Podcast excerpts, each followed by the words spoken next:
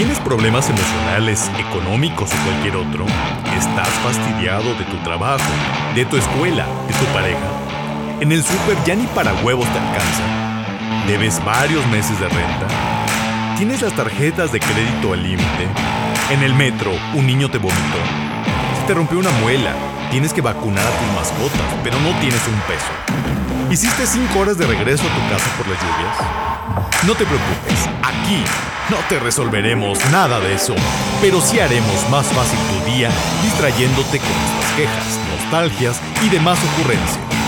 Sean bienvenidos al podcast que habla de todo y habla de nada. Bienvenidos a Charlatanes.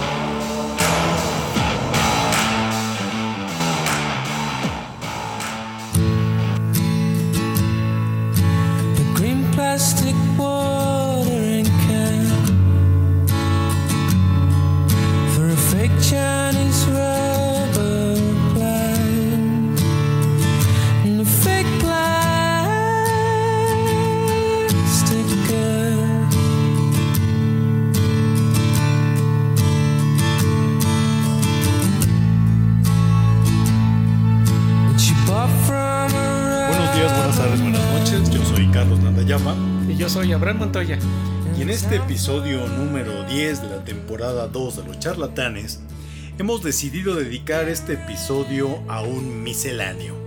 Y permítanos, por escuchas, explicarnos cuando decimos que es un misceláneo, ya que trataremos cuatro grandes temas. El primero que vamos a tratar es capitalismo-socialismo. El segundo es comercio electrónico. El tercero son redes sociales y el cuarto es la etapa de la secundaria. ¿Cuál es lo característico de este episodio? Que cada uno de estos cuatro grandes temas vamos a hablarlo a partir de lo bueno y lo malo. Por eso este episodio se titula Lo bueno y lo malo. Lo bueno y lo malo del capitalismo, lo bueno y lo malo del socialismo y así sucesivamente. Vamos a comenzar y vamos a comenzar con el tema que podría ser el más de hondo, que sería el tratar el tema de lo que es capitalismo y socialismo. Y vamos a, ver, Abraham, que el tema de estos dos modelos, eh, que en el materialismo histórico diríamos de dos modos de producción antagónicos, en donde por un lado está el capitalismo, con una propiedad privada de los medios de producción, y por otro lado está lo que se denominó el socialismo, con una propiedad colectiva. Y recordarás, Abraham, sobre todo aquellos podescuchas que tuvieron eh, eh, en el tiempo de la vida haber convivido con este bloque soviético, pues que al capitalismo como hoy lo conocemos en esos años, sobre todo en nuestra época, 70s, 80s y todavía aquellos que vivieron mucho antes, pues lo habrán vivido todavía con mayor eh, fuerza, incluso en términos de la famosa Guerra Fría, pues al capitalismo se le anteponía un sistema que era el socialismo. Pero bueno, no vamos a hablar aquí sobre esa concepción materialista de la historia, sino a una forma muy simple, qué es lo bueno, qué es lo malo del capitalismo y qué fue lo bueno y qué fue lo malo del llamado socialismo. Pero a ver, Abraham, ¿con qué empezamos? ¿Capitalismo o socialismo? Ah, mira, me gustaría primero comenzar con un pequeño intro sobre lo bueno y lo malo de Kant. Ok. Y después seguirme con una idea de Homero y terminar el tercer punto de lo bueno y lo malo con la percepción de los aztecas. A ver. Como para ir introduciendo el tema.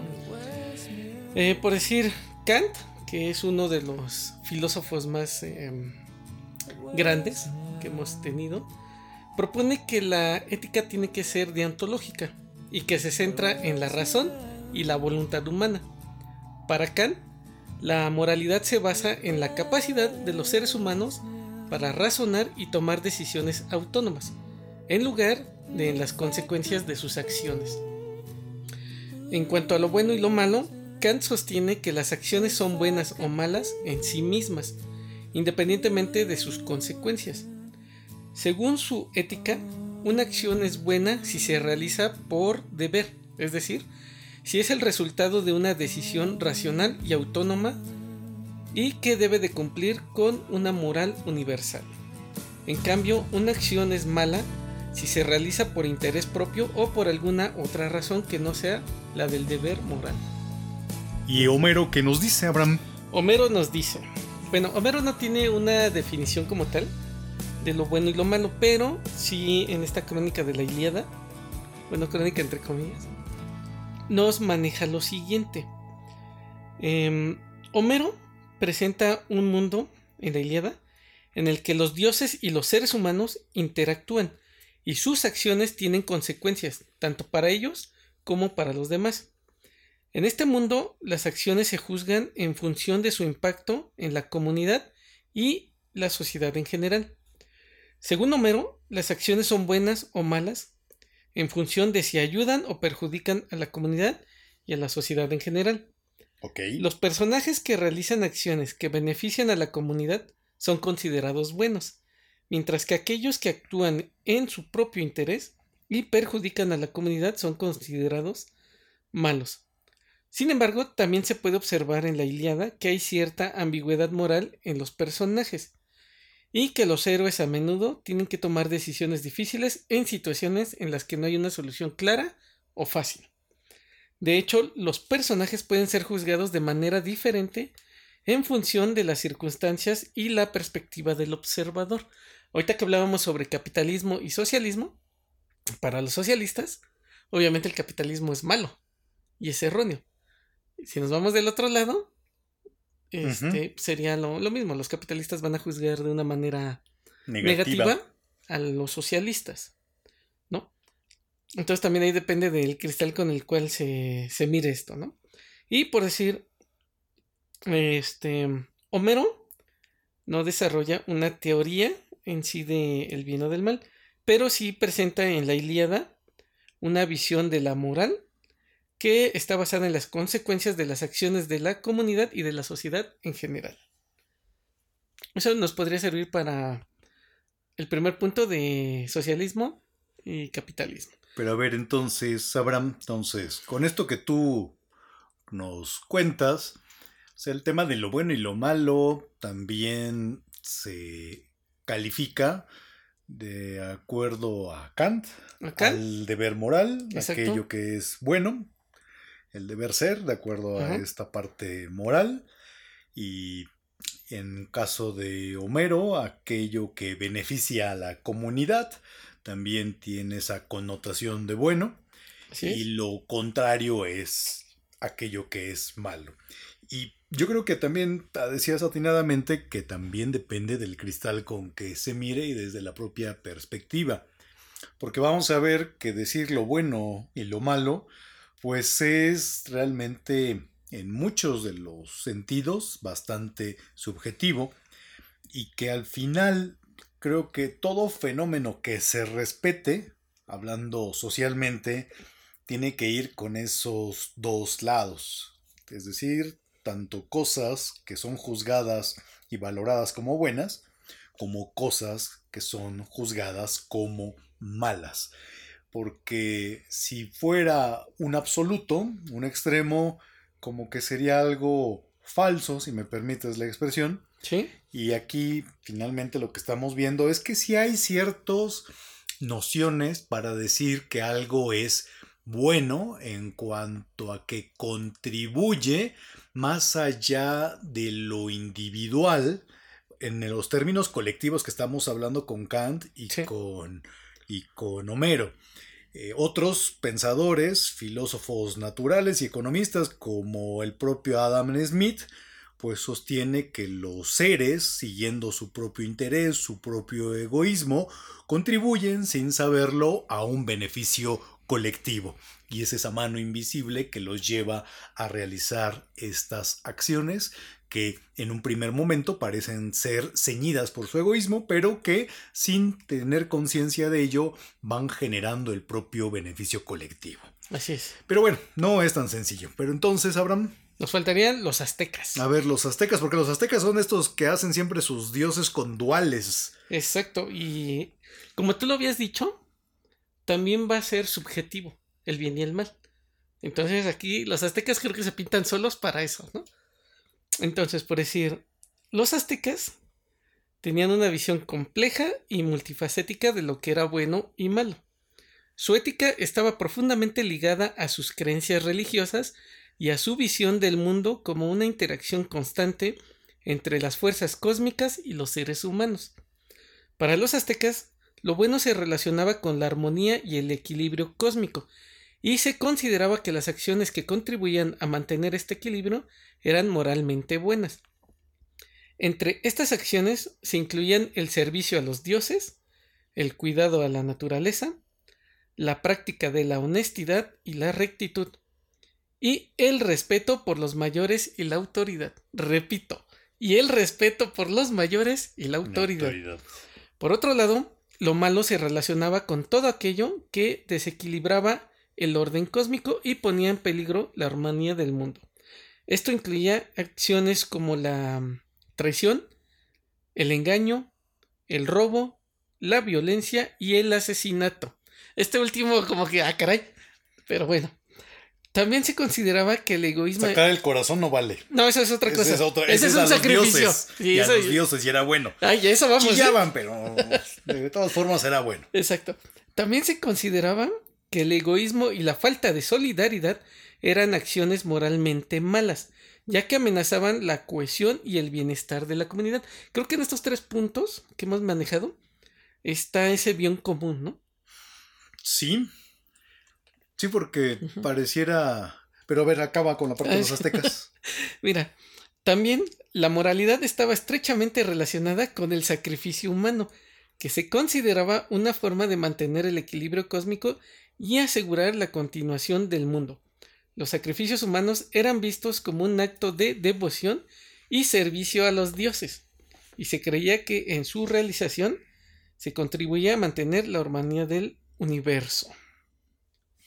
Que fíjate, esto de lo bueno y lo malo, que lo pensamos como un capítulo un poco campechano, pues ya tú das cuenta de que hay todo un marco eh, filosófico alrededor de lo bueno y lo malo, y que incluso en un país como el nuestro, que es en su mayoría católico, pues está siempre esta metáfora de la manzana, y donde el Dios creador le dice a Adán y a Eva, de todo puedes comer, de todo puedes controlar, menos de ese fruto.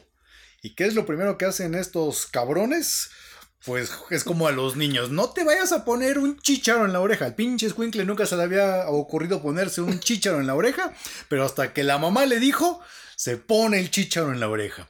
Y en el caso de esta metáfora, eh, que es una metáfora que luego la gente burdamente lee literal la, Biblia, pero es una metáfora, y esa metáfora del bien y del mal. Sí. Y donde, si nos damos cuenta, eh, la manzana, pues viene a simbolizar la posibilidad de una situación, fíjate, bastante similar a lo que estamos hoy a punto de vivir con la, yo insisto, con la inteligencia artificial.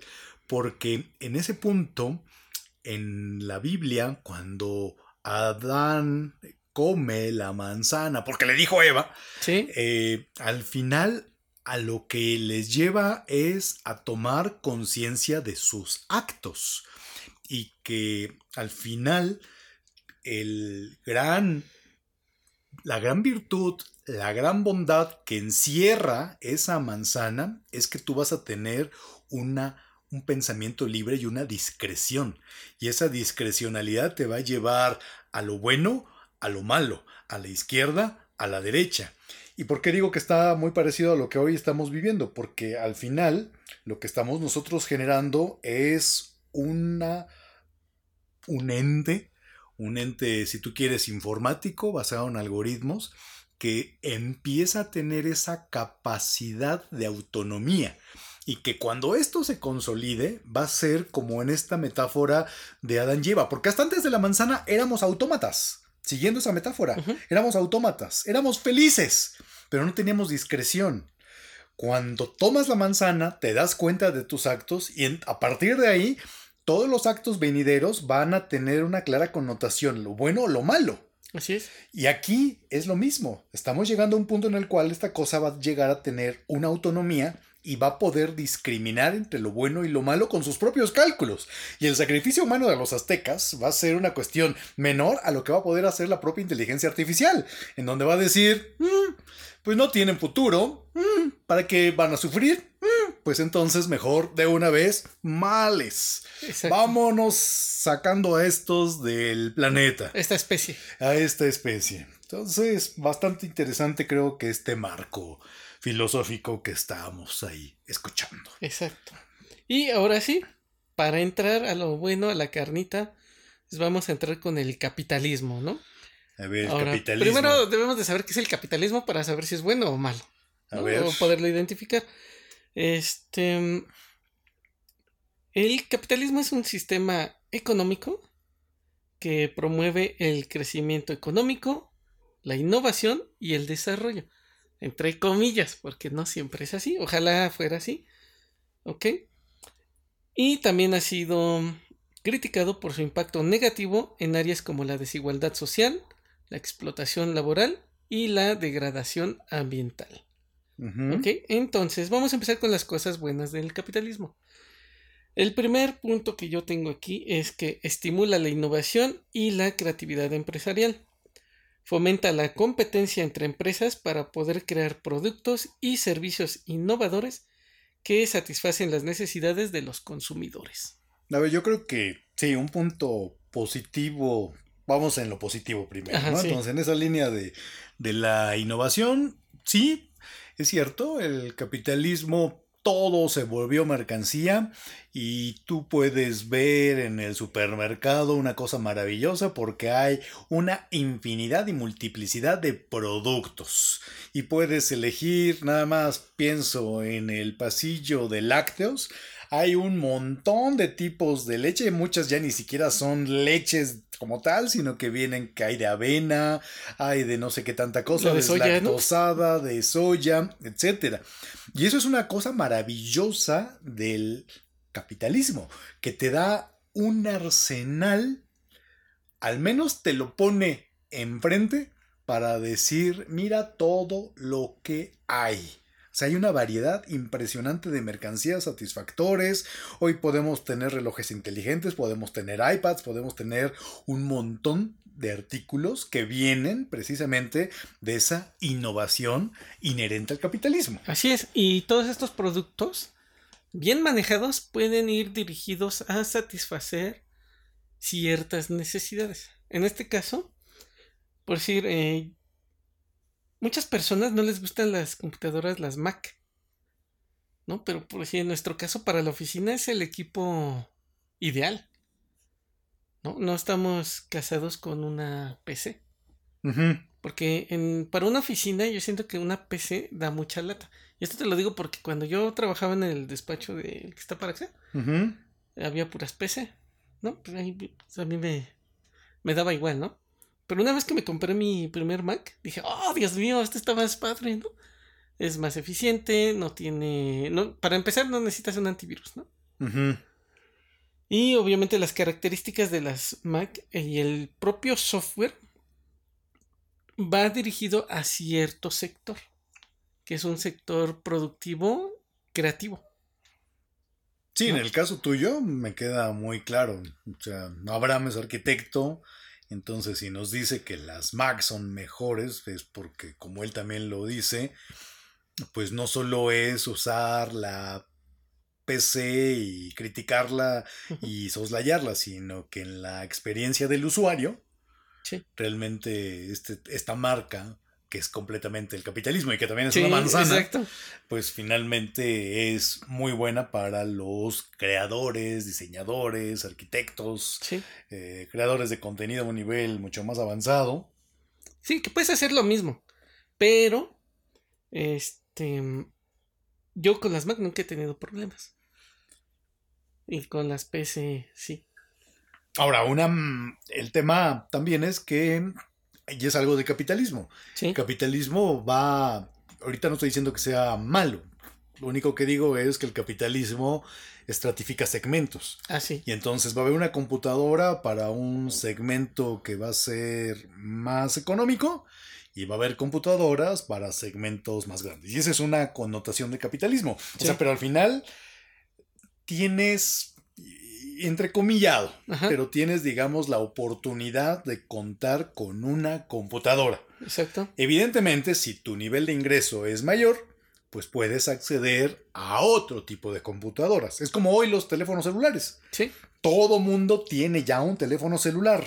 O sea, hay más líneas móviles que líneas fijas. Sí. Y gente de todos los estratos sociales tienen hoy un celular y que ya son smartphone.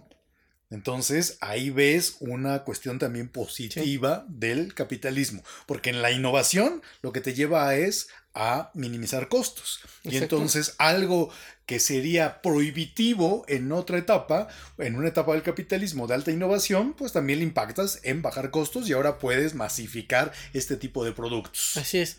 Y bueno, yo no estoy diciendo que las PCs sean malas. Por decir a mis estudiantes, yo no les recomendaría que se compraran una Mac en, este, en esta etapa de su vida. Tal vez cuando ya tengan cierto desarrollo profesional y ciertos ingresos, sí. Pero ahorita de estudiantes creo que una PC les funcionaría mejor a ellos. ¿Por la talacha o cómo? Sí, por la talacha, porque el software que...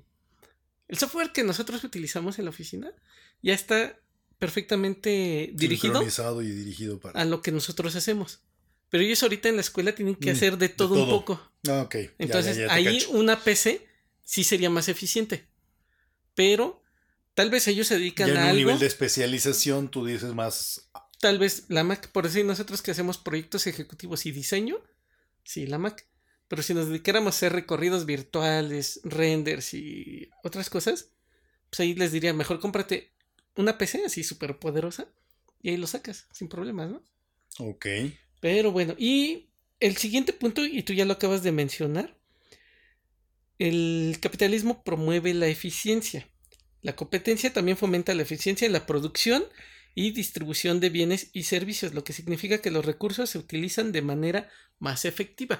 Tú al masificar la producción de un, vaya, de un producto, vaya, puedes generar costos más bajos. Que fue lo que hizo este Ford, ¿no? Con los autos. Generarlos en serie para que fueran más accesibles. Obviamente todas las tecnologías nuevas siempre tienden a ser más caras. Pero cuando se empiezan a masificar, reducen tienen sus impactos positivos. Exacto. Por decir, ahorita que hablábamos sobre las Mac. Mac produce menos computadoras, bueno, Apple, que cualquier otra línea de, cualquier marca de peces, ¿no? Por eso también las peces son más baratas. Porque producen más. También, este, por decir esta marca que tenemos aquí, pues la producción de esta es más cara. ¿No? Porque son piezas que tienden a ser eh, al minimalismo. ¿No? Porque buscan que sea una sola. Una sola pieza. Y la PC, pues como que no se fija tanto en eso. Más bien es como que llegar a un mayor sector de personas. Sí, o sea, yo creo que lo que ocurre también con el capitalismo es que es darwiniano. O sea, la competencia que promueve el propio capitalismo es lo que contribuye a una mayor eficiencia de los recursos. Y esa mayor eficiencia de los recursos se hace a través de la competencia y en la competencia es donde se va depurando y entonces solo quedan los que pueden aprovechar con mayor eficiencia los recursos. Y eso, en esta línea que estamos ahí comentando, pues daría lugar a que tengas mejores productos. Así es. El tercer punto que tengo aquí es que el capitalismo crea empleos.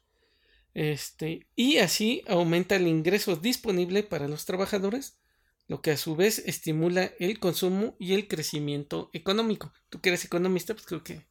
Pues fíjate que si tú ves el tema de los distintos modos de producción eh, y tú ves en, la historia de la humanidad, pues tienes un primer modo de producción que es el llamado comunismo primitivo, eh, con Alep diría eh, este Franco Escamilla, entiendan la era del hielo y cuando salen los primeros humanos por ahí. El segundo modo de producción, pues tienes lo que es esclavitud, y donde el hombre es propiedad del amo. Luego tienes lo que es el feudalismo y donde el siervo pues finalmente tiene que trabajar las tierras del señor feudal. Sí. Y en todos estos modos de producción, salvo el llamado comunismo primitivo, eh, lo que es el, esclavismo y el feudalismo, hay opresión. Hay opresión. Y lo podemos de una manera muy palpable encontrar en distintos textos, pero de una manera muy anecdótica si tú quieres. Piensa en una película de Ben Hur que acaban de pasar de la Semana Santa. Pues finalmente los esclavos en las galeras puedes hacer lo que quieras con ellos. Y en el feudalismo piensa en una película como Corazón Valiente. Entonces, si se van a casar los aldeanos, ah, pues yo tengo el derecho de la prima in noctis. Entonces, puedo tomar a la, a la chica en cuestión y puedo hacer lo que se me pegue la gana y ya después la suelto. Pero al final son situaciones dispares. El capitalismo, como algo bueno, lo que te muestra es si hay desigualdad, pero el tema es hay una menor desigualdad contra lo que era un tipo esclavismo con un tipo feudalismo. Segunda cuestión, la llamada clase media. Si tú ves las antiguas formaciones económicos sociales, no hay una clase media, son extremos completamente. Y lo que sí tenemos que reconocer es que el capitalismo, sobre todo el del siglo XX, a partir de los 30 y en, los, en las décadas posteriores a la Segunda Guerra Mundial, fue fraguando una clase media. Una clase media que pudo ya no ser los oprimidos, sino evidentemente, como su nombre lo indica, estar a la mitad de la tabla. Y esa mitad de la tabla es por mucho mejor que estar en el fondo de la tabla. Así es. Y que te permite tener satisfactores, te permite tener un patrimonio incluso, y te permite tener un estilo de vida que antes era impensable. Entonces, ¿eso es un punto positivo del capitalismo? Sí. Exacto. Ahora, para cerrar los puntos positivos, porque si no, no nos va a dar tiempo de todo. Recuerden que todos estos eh, puntos se pueden extender y podemos encontrar muchos más. Pero ahorita nos fuimos con los más este, generales, ¿no? Por decir, el capitalismo también te permite la libertad económica y también la igualdad de oportunidades. El capitalismo permite a los individuos y empresas tomar decisiones económicas libres, lo que favorece el desarrollo de la iniciativa empresarial y el espíritu emprendedor. Y referente a las oportunidades, crea un entorno en el que cualquier persona con una buena idea y la voluntad de trabajar duro puede tener éxito. este último punto nos brinca porque ya hablamos sobre el clasismo y el racismo anteriormente. Sí, pero también ese eso que tú acabas de leer está muy en una en un contexto. O sea, es ese contexto, pensemos eh, en el ideal. Recién, la recién eh, Estados Unidos cuando se empieza a, a, formar, pues finalmente hay muchas oportunidades. Hay muchas series también al respecto, como la de los pioneros que hablábamos la, creo que hablábamos una vez, la de esta serie de los pioneros, donde finalmente te, te venden ese proyecto en donde tú puedes ser emprendedor, donde tú puedes tener precisamente tierras y puedes ahí detonar proyectos. Y te habla de ese estilo de vida americano, que era el llamado sueño americano, que era todos estos migrantes que llegaban a Estados Unidos y que tenían en ese contexto pues una condición mucho mejor que la que tienen en sus países de origen. Así es. Y bueno, y para fines prácticos, no tenemos que ir tan lejos. En nuestro país, quítale las remesas. Sí. Remesas que se generan en trabajos de allá, de Estados Unidos, y se nos hunde en buena medida el PIB. Y entonces, mucha de la gente que va a Estados Unidos, con lo que no nos guste, pero muy al margen de ello, finalmente generan mejores ingresos que los ingresos que podrían generar en su país. Así es. Y fíjate que hay otro que me gustaría este, mencionar. Estimula el comercio internacional y la cooperación económica entre países, lo que a su vez reduce las tensiones geopolíticas y promueve la paz. en cierta manera, es como un... Es muy idealista, ¿no? Muy idealista, pero el mercado se hace un mercado mundial, los países se van especializando y cada quien va generando ahí distintas mercancías y en función de sus especializaciones puede beneficiarse del comercio internacional. Ahora, no todo es miel sobre hojuelas, ¿no? Vamos a ver las cosas negativas que puede tener o que tiene el capitalismo. La principal, la más grande y la que todos vemos es fomenta la desigualdad. El capitalismo a menudo ha sido criticado por aumentar la desigualdad de ingresos y riqueza, lo que puede resultar en la exclusión social y la marginación económica. O sea, ahí es, ya vamos a empezar a hablar de las verdades del capitalismo. La neta. La neta, o sea, la otra, sí, creo que tiene cosas positivas, pero hay un punto muy, muy claro. El capitalismo, como lo dijimos, es darwiniano, y al ser darwiniano solo sobreviven los mejores estas ideas de que los Pepes y Toños, recordarás unos comerciales donde el pequeño emprendedor, o sea, esas son mamadas. Salían con Peña Nieto, ¿no? Eh, no creo que salió, no, salió antes de Peña Nieto, salió todavía con este, el Felipe, sí, con Don Bacardí. Ah, sí. Eh, y esa, esa idea que te quieren vender, no, las pequeñas empresas generan un montón de empleo. Sí, generan un montón de empleo, pero de sobrevivencia, para sacar lo mínimo. Y entonces lo que tienes es un sistema que está hecho para generar desigualdad y, se, y vive de la desigualdad. De hecho, la innovación. ¿Por qué hay innovación en el capitalismo? Porque es una forma en que compites, es una forma en que te haces más competitivo. Pero realmente, ¿qué es lo que motiva a innovar? No el impacto social, sino el impacto privado. Sí, chingar al otro. No es tanto chingar al otro en el sentido de que ya ahorita las grandes empresas ya están, ya están, ya es un club muy pequeño. El mundo está controlado por unas cuantas empresas. Sino más bien ahí el tema, Abraham, es que ¿por qué no tenemos una cura contra el cáncer? ¿Por qué no tenemos curas contra enfermedades que de una u otra manera dice los medios? No, pues es que hay un montón de variedades y quién sabe qué. Pues seguramente porque es más rentable para las propias grandes compañías farmacéuticas estar ahí dando tratamientos para personas que están enfermas que curar gente. Si curas gente se te va al mercado. Fíjate que una vez vi un, este, un documental de la Unión Soviética. Ajá. En la que tenía una familia. Este tiene, este documental tiene poquito, ¿eh? Un refrigerador hecho todavía en la Unión Soviética.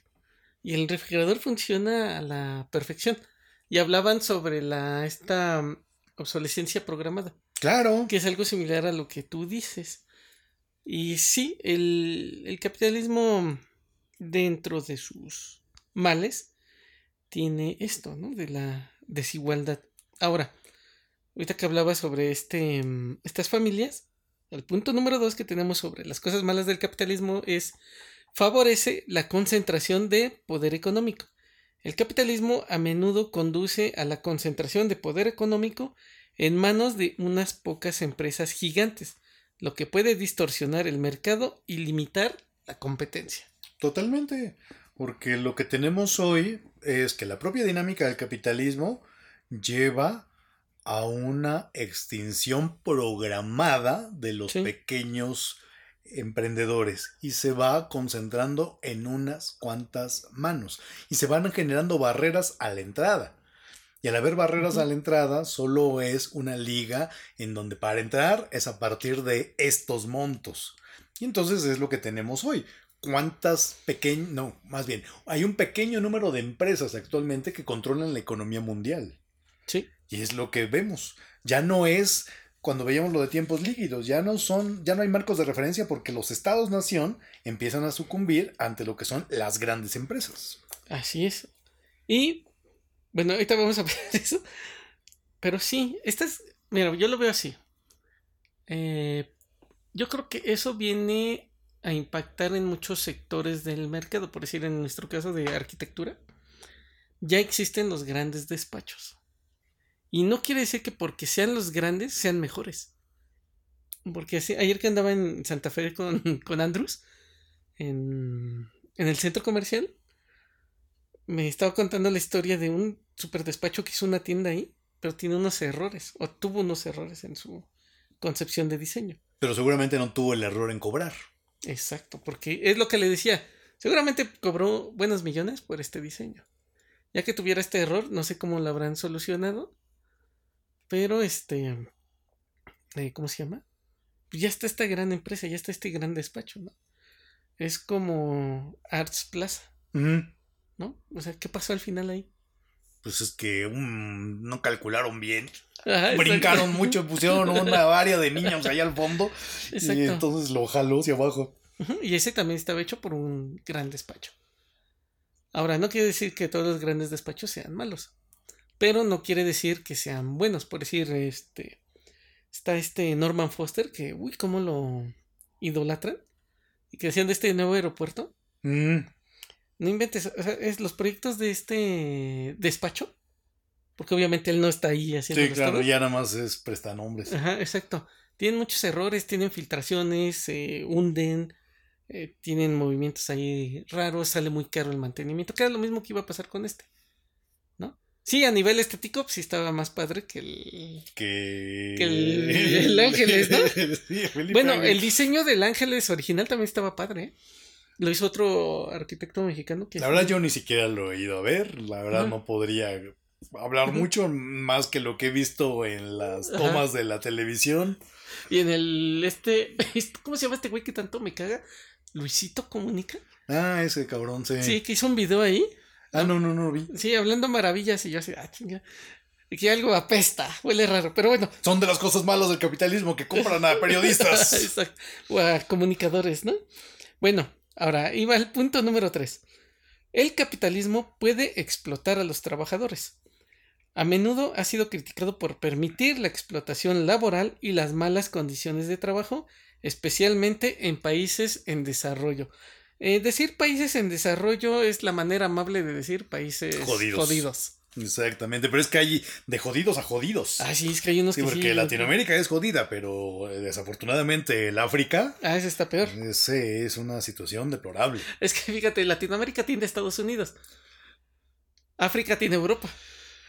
Porque los pues europeos, quieras o no, son bien culeros. o fueron ah, no, no, claro, claro. Sí, ahorita los vemos como la parte más avanzada, pero atrás tienen mucha sangre, están manchados de sangre. O sea, Europa solo se pudo desarrollar en base a la explotación de África y quitarle sus recursos. Es que es el modelo, el modelo y no es... Pero la explotación no es propia del capitalismo, eso también hay que ah, decirlo. O sea, si algo hace bien el ser humano, es explotar a otro ser humano. Uno que lo ve en una o sea, eso es una condición desfavorable, ¿no? O que tienen un, o que están más morenitos, más negritos y madres. Pero sí, mira, si nos vamos a esto del capitalismo, por decir, ¿por qué se puso la planta nueva de Tesla en México?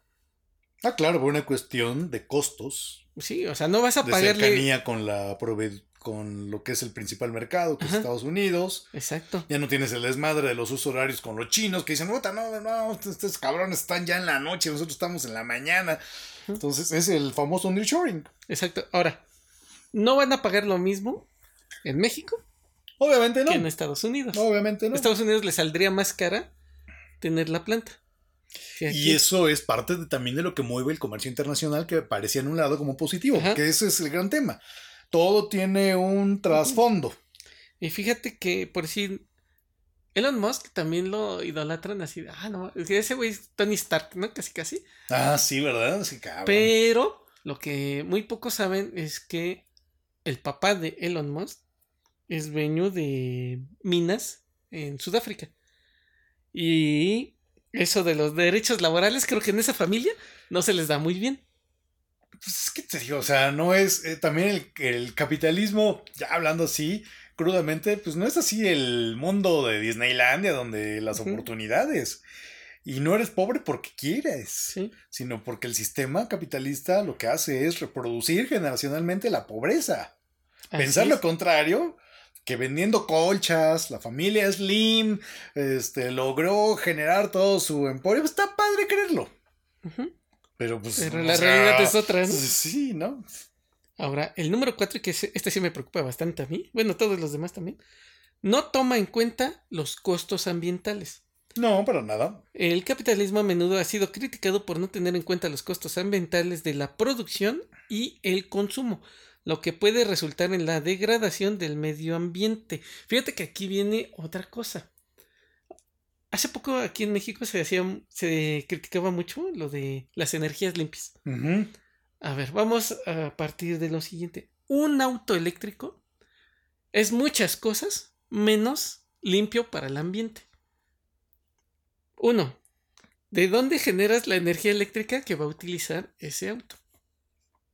Pero pensaría que es, no de que sea, pero ¿cuál tiene más impacto? ¿El de los combustibles fósiles o el...? Pues yo creo que tiene más impacto la huella de carbono, la huella que dejas en el ambiente, en el medio ambiente. Por las por hidroeléctricas y por... No, porque para generar la, la batería que usa el auto, Ajá. El impacto que tienes al medio ambiente es fuertísimo. De todas esas cosas. Exacto, porque son. La minería es lo peor que hay para el medio ambiente. ¿No? Ponle que la energía que se eléctrica. los mantos, acuíferos. Exacto. Y luego que son abiertas, todo lo que se va al, al aire. Por decir, en las. La hidroeléctrica, dices, bueno, ya desvío un río, hago mi, mi, muro de concreto enorme. Mate otros pueblos, pero bueno. Exacto, ¿no? Y si tengo una... y ya, este, vas a modificar un poco, bueno, un poco un chingo el, el ambiente, ¿no? Pero al final, la caída, caída de agua va a ser continua. ¿no? Pero aquí, ¿cómo repones en el medio ambiente lo que extraes o lo que saques de la tierra? O sea, naturalmente por algo estaba ahí, abajo. ¿no? Y ahí abajo no le hacía daño a nadie. Y todos acá arriba podíamos vivir tranquilos. Pero una vez que tú vas, sacas todos los minerales que son perjudiciales, se van a quedar ahí en los ríos. ¿No? En este caso para generar las baterías. Ahora, una batería que se tiene que desechar contamina, pero a lo que bárbaro. O sea, por eso no podría decirte cuál es mejor, pero lo que sí te podría decir es que un auto eléctrico sí tiene un impacto. Tiene un impacto bastante fuerte en la huella de carbono. Uno, porque no vas a encontrar una mano de chango, una máquina para sacar, una retroexcavadora que sea eléctrica. ¿No? Este, no vas a encontrar camiones eléctricos que te van a hacer el movimiento de toda la Tierra. O sea, no se ha desarrollado eso. La segunda, la tercera es que no puedes almacenar. El problema de, de la humanidad es el almacenar la energía.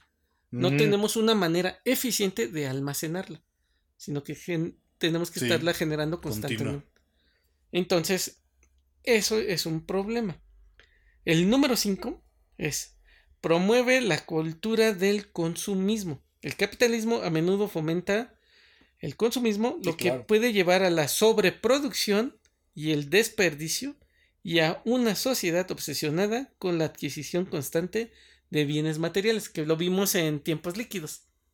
Y que lo vamos a volver a ver en eh, uno de los episodios siguientes, que es ácido fólico. ah, sí, exacto. Los enemigos, ¿no? Los enemigos del ácido fólico, porque sí, en efecto, el capitalismo promueve un consumismo que nos vuelve idiotas. Exacto, y puede ser hasta de cosas intangibles. No nada más este de bienes materiales. Que creo que últimamente el mercado ya se ha cambiado a adquirir cosas que no son físicas. Por decir, a mí me gustaba comprar discos. ¿no? O sea, CDs. Ahora las compras ya son digitales. Digitales. O sea, ya no eres dueño de nada. Eres dueño de unos y ceros que están en switch microscópicos que guarda tu teléfono. ¿No? O que están en un servidor. Ajá. ¿No? Pero ya no tienes un disco. El otro día estaba viendo un mini documental sobre libros que decían que peligramos en perder este conocimiento. Porque dice, ¿cuántos libros ya no se compraron los derechos de autor? Y un güey dijo, ah, no, este no vende, lo voy a guardar. Sí. Y puede ser una joya. Es una joya, claro. Y está digitalizada ya, pero nunca va a salir a la venta. Sí. Y si estuviera en formato físico y se volviera a imprimir, estaría por ahí disponible al menos. Sí, en ciertas bibliotecas, ¿no? Igual con el cine. ¿Cuántas joyas ya nos están perdiendo? Porque están digitalizadas. No, entran al circuito comercial. Exacto, entonces van a quedar ahí en el olvido. Y si a alguien se le ocurre ya eliminar todo eso, pues se van a perder ahí grandes tesoros. Es como la biblioteca de Alejandría. Sí. Que se quemó y que se perdió. Un cúmulo de conocimiento de la humanidad.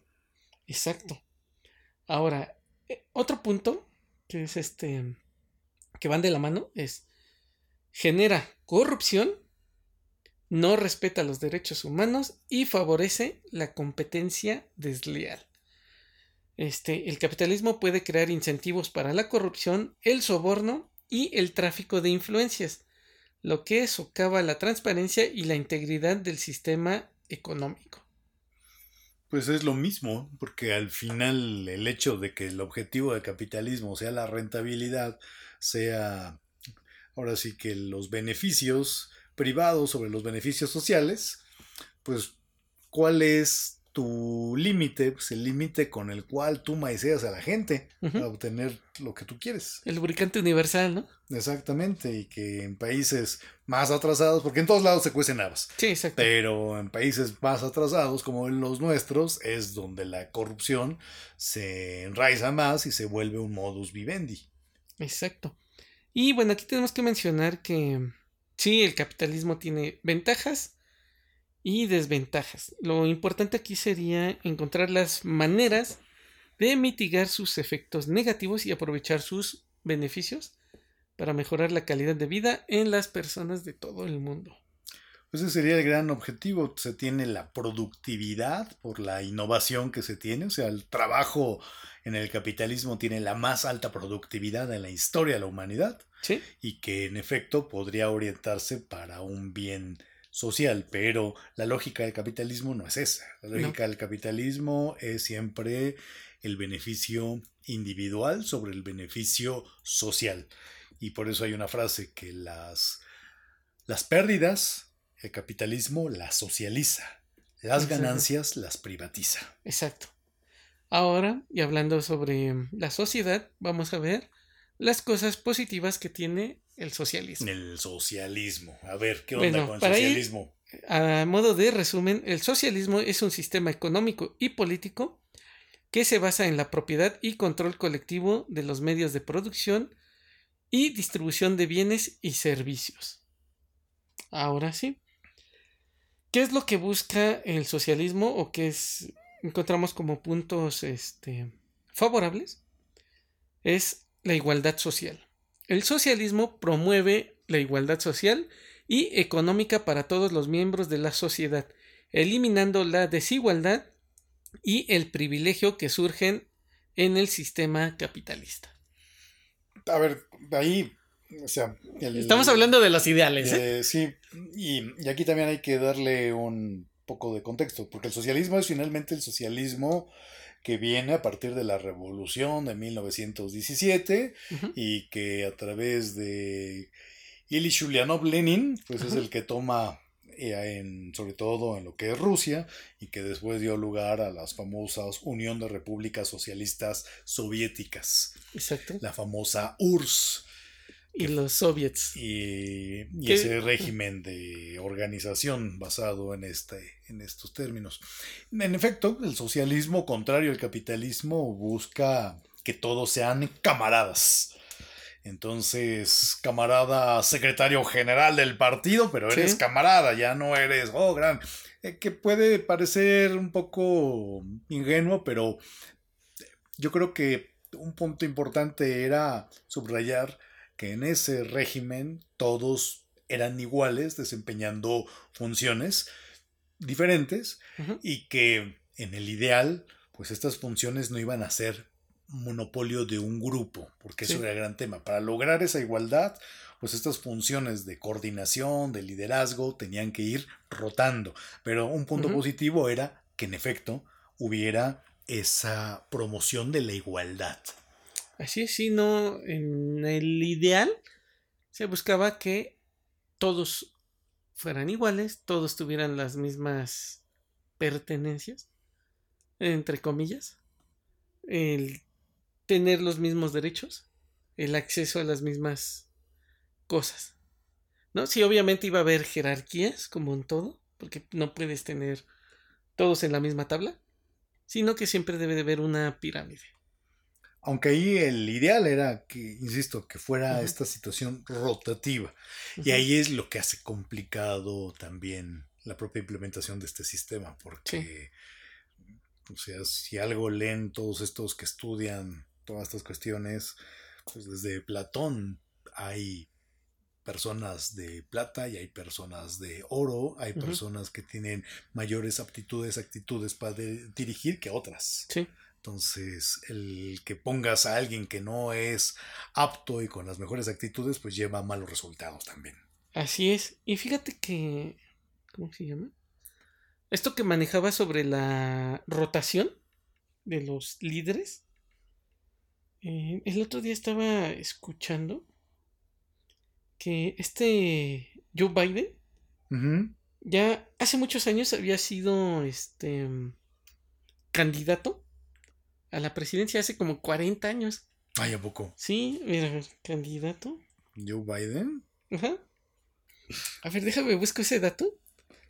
Porque si este, este ya había tenido o había buscado una candidatura. Ahora, lo que me llamaba la atención aquí, y también a quien lo mencionó, es ¿a poco en tantos años no pudieron encontrar algo mejor? Ah, bueno, pues es que ahí también o ves esa parte. O sea, ahí en Estados Unidos son dinastías. Exacto, también en, la Unión Soviética también las había. Ah, pero estábamos con lo positivo, ¿eh? Ya nos, Ajá, ya nos fuimos. Ah, bueno, entonces, ya sabemos que buscan esta la igualdad social, ¿no? Ahora, el punto número dos de, lo, de las cosas positivas es acceso a los servicios básicos. Bajo el socialismo, se espera que los servicios básicos como la atención médica, la educación y la vivienda estén disponibles para todos los ciudadanos independientemente de su situación financiera. Aquí podría hablar sobre Cuba en su modelo este, de educación, que creo que es el país con la tasa más baja de analfabetas. Analfabetismo. en América. Y también, no sé qué tanto, este y si tengo mis dudas, sobre el sistema de mm, atención médica. Sabemos que es universal y que ellos practican la atención médica preventiva, no la correctiva.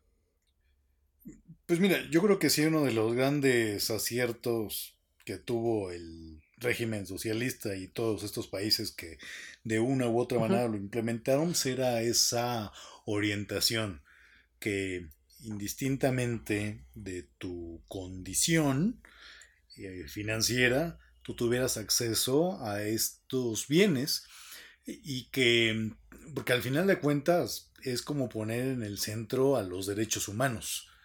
Y que creo que eso es algo que se le daba en algún punto en el discurso tal vez el tema del socialismo, del tema de los derechos porque creo que fueron, si tú ves Estados Unidos, Estados Unidos hasta, eh, hasta que muere Kennedy y viene este Lyndon Johnson, es que se firma y sale esta ley de los derechos civiles y de los derechos sociales en Estados Unidos, estamos hablando en los 60 mediados de los 60 y que eh, hacia los 20 ya un país socialista como era la Rusia tuviera ya este tipo de proclamas y avances, pues era una cuestión muy interesante porque también habrá, no hay que olvidar, en la teoría del materialismo histórico se esperaba que un país avanzado fuera el primero en implementar el sistema socialista. No se esperaba que fuera Rusia. Porque Rusia finalmente estaba como una situación casi feudal. Y lo que sí es cierto, y hay que reconocerlo, es que Rusia, de estar en una situación propiamente feudal, da un salto cósmico, si me permites la, licencia de esa palabra, porque se pone al tú por tú y en muchos campos arriba y absoluto en todo el orbe de la ciencia de las artes. O sea, en efecto, el sistema educativo ruso, el sistema eh, de las artes, el sistema de la ciencia, dio un salto impresionante que ningún otro país, vamos, ningún país bajo un régimen capitalista lo ha podido dar. Fíjate que la carrera espacial, muchos dicen que la ganó Estados Unidos. Yo tengo mis dudas. Eh, lo comentábamos hace en el programa anterior. Es pusieron el primer satélite, mandaron el primer ser vivo al espacio, el primer hombre en el espacio, las primeras ondas que llegaron a Venus, Luna. La primera mujer. La primera mujer en el espacio, la gaviota, está Valentina Tereshkova. Así le dicen la gaviota. No la gaviota de aquí, no, esta es chafa, esa es de quinta. No, la de allá es respetable. Y este, bueno, pues tenemos a Yuri Gagarin también, ¿no? Fue el primer hombre en, en, el espacio. ¿Qué es lo primero que tiene Estados Unidos? Y es un gran logro, o sea, no los de mérito, es poner el primer hombre en, en la luna. Pero quita eso y ve todo lo que hizo la, la Unión Soviética. Obviamente sabemos que tanto la NASA como el programa espacial de los rusos está basado y como la ciencia en ensayo error. Exacto. Y también en los científicos del nacional socialista alemán. Claro, porque finalmente tienes ahí algunos combustibles y a veces el nacionalismo también va a ser combustible para esa continua innovación y que seas tú el primero en todo. Exacto. Pero bueno, ese sería, sí, como tú lo dices, tienen, al día de hoy, la Unión Soviética heredó bien a los ingenieros, matemáticos y científicos. Este sí, o sea, como que piensas en Rusia y, bueno, piensas, puedes pensar en muchas cosas, pero también en la parte positiva, en las ciencias duras. Sí. En el arte, por supuesto, o sea, en el ballet. En el ballet, en la propia música sinfónica, eh, músicos vanguardistas, este, entonces Stravinsky, Shostakovich, por mencionar algunos, Rachmaninoff. O sea, finalmente hay una contribución de la ciencia y del arte a la humanidad bajo el régimen soviético que es innegable. Sí, aquí en México podríamos decir que como herencia del socialismo tenemos al Instituto Politécnico Nacional, el IPN. Eso no lo sabía por qué. Sí, porque el sistema de educación que tienen ellos es de modelo soviético. Ah, eso sí, no tenía ni la menor idea. Sí. Ok. El IPN. Saludos a los del Poli, me quedan bien. Ok. Ahora, este... O sea, no te estoy diciendo que sea idéntico, ¿eh? Ajá. sino que está basado. Acuérdate que el... El general... Lázaro Cárdenas. Cárdenas sí aplicaba. Sí, sí, en efecto, Es más, hasta Trotsky dice, el verdadero socialismo está en México. Pero ya vemos lo que le pasa a Trotsky entonces. Sí. bueno, siguiente punto. Este, la participación ciudadana y la solidaridad social. El socialismo fomenta la participación ciudadana en la toma de decisiones políticas y económicas, lo que puede conducir a una mayor representación y, responsabilidad del gobierno ante su pueblo y también promueve la solidaridad social y la colaboración entre los ciudadanos, lo que puede fomentar la cooperación y la ayuda mutua en la sociedad. Hablando en un socialismo idílico, ¿no?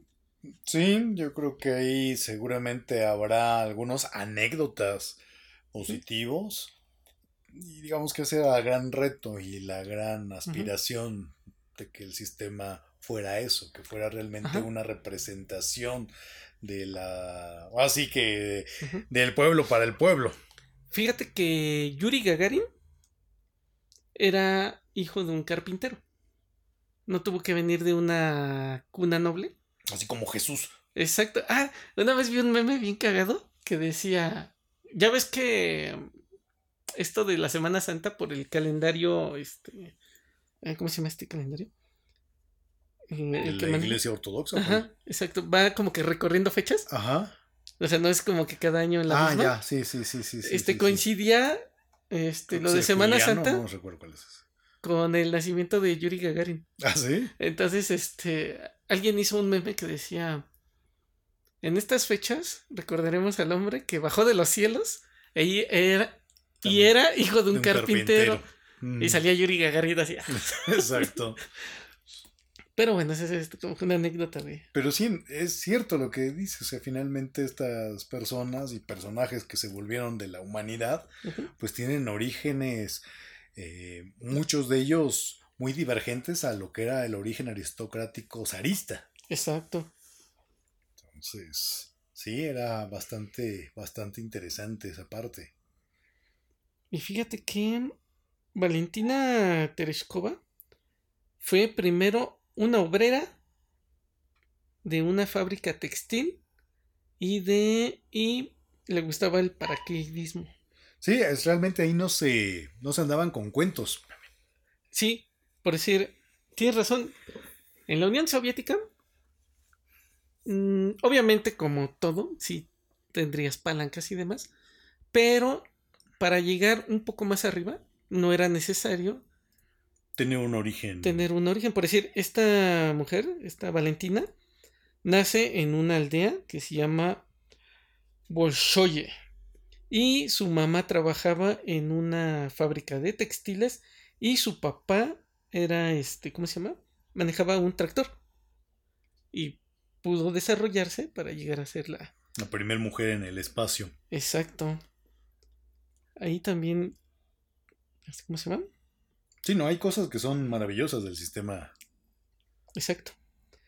Y por decir, esta eh, podría sonar un poco rara por todo lo que ha pasado con el socialismo que conocemos. Una mayor estabilidad económica. Bajo el socialismo se espera que la hegemonía sea más estable y menos propensas a las crisis económicas y a los ciclos de auge y caída que son comunes en los sistemas capitalistas. Sí, porque en el sistema capitalista quien asigna los recursos es el mercado y el mercado no es perfecto. Y entonces siempre vienen estos problemas ya sea de intervenciones al propio mercado que generan distorsiones o el propio mercado en ensayo error puede generar también problemas de sobreproducción o de escasez con los impactos en los precios en la lógica del, del socialismo pues son estos planes quinquenales. Y estos planes quinquenales es contrario a lo que es el capitalismo, que es mercado, aquí es una planeación económica y que son planeaciones a cinco años. Y entonces los recursos se utilizan para producir los bienes materiales requeridos en ese momento. Entonces eso da lugar a que estas abruptas crisis o esos ciclos económicos estén suavizados al menos. Así es. Y para cerrar las partes o las cuestiones positivas, hay más. Y este, pero no nos da tiempo. Dice, fomenta la educación y el desarrollo. El socialismo busca fomentar la educación y el desarrollo proporcionando oportunidades iguales para todos los ciudadanos que para que puedan aprender y alcanzar su máximo potencial sin importar su origen socioeconómico. que es lo que hablábamos de Gagarin y de Tereshkova, ¿no? Exacto. Que eran como los, como que las cualidades del sistema y de las bondades del sistema. Así es. Pero como en todo, tiene un anverso. Exacto. Y ahí vienen las cosas malas que tiene el socialismo. Número uno, la falta de incentivos.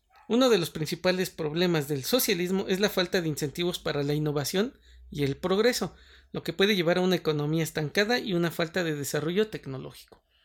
Pues es de lo que se discute, que al no existir una competencia se pierde también como uno de los mecanismos que hacen que las llamadas fuerzas productivas estén siempre evolucionando y esa innovación es lo que le impacta a la productividad. Y aquí el tema fue más bien que los incentivos que encuentra el sistema socialista se encuentra en el enfrentamiento con Estados Unidos. Y entonces las grandes innovaciones vienen derivado de la Guerra Fría. Entonces, ¿dónde están los incentivos para innovar? En armamento en dónde están los incentivos para innovar en ciencias duras, en cómo las ciencias duras pueden contribuir a hacer mejores bombotas. Exacto. Entonces, por ahí se generan esos incentivos y que pierden esa posibilidad de poder impactar a la población en sus beneficios, que bajo una lógica estricta pues, era entendible. Para poder sobrevivir este sistema, primero tenemos eso, asegurar nuestra existencia como sistema. ¿Y cómo vamos a asegurar nuestra existencia como sistema? Estar al tú por tú de lo que era la otra gran potencia que era Estados Unidos. Así es. Ahora lo vemos con el armamento ruso, ¿no? Que este, tienen estas armas hipersónicas que ya está sacaron una segunda generación todavía más y que hasta Estados Unidos ha aceptado que no pueden detenerlas. Afortunadamente nadie ha perdido la cabeza y nos han utilizado para una guerra mayor, ¿no? Ahora, otro punto negativo del, del socialismo es la burocracia excesiva. El socialismo a menudo se asocia con una burocracia excesiva, lo que puede llevar a una toma de decisiones lenta y una ineficiencia en la administración del gobierno. Pues es que ahí pasamos en el ideal de un sistema representativo rotativo a lo que se conoce como una planeación autoritaria burocrática. Y esta planeación autoritaria burocrática, pues es eso que dices. Al final es el partido y en el partido hay estructuración de líderes y esos líderes no son comisarios del pueblo, de las aldeas y que van, no, sino que realmente se empiezan a construir grupos que van detentando el poder y que se vuelven altamente discrecionales, altamente centralizados y muchas de las decisiones más elementales pasaban siempre por Moscú. Exacto. Ahora, siguiente punto, la ausencia de la libertad individual. El socialismo a menudo implica una mayor intervención del gobierno en la vida de las personas, lo que puede limitar la libertad individual y el poder de elección. Obviamente, como todo sistema, va a haber un adoctrinamiento, y aquí, pues, estaba bastante fuerte.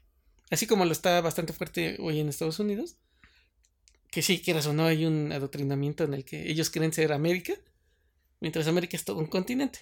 Ya desde ahí empezamos mal, pero bueno, estamos hablando de, socialismo, ¿no? Este, sí, y también al tener este control de la producción de los medios, pues también te van a ir dirigiendo a qué necesito yo, ¿no? Como gobierno, como sistema económico.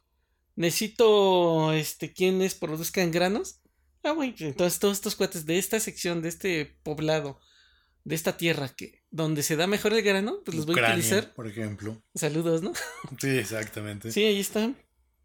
Sí, bueno, bueno, ahorita no voy a comentar eso, luego te cuento una historia de Ucrania y de, y de la Unión Soviética. Entonces, ¿cómo, cómo lo...? Tenemos estos Benitos Juárez, ¿no? Que eran Valentina Tereshkova y, eh, y Yuri Gagarin, ¿no? Mm, que se salvaron de ser... Sí. Hacer una vida en la este, granja, ¿no? Ajá. ¿No? como tú lo habías dicho, son estos sesgos de selección que pues tenían que llegar, ¿no? Ellos ya estaban destinados. Pero vaya, ¿cuántos no se pudieron ver limitados? Porque les dijeron, aquí vamos a ser granjeros todos, ¿no? Porque somos que seguramente en el régimen zarista iba a ser incluso más difícil hasta para el propio Benito. Si hubiera un Benito por ahí, sí. pues lo hubiera tenido más complicado. Exacto. Con todo y todo.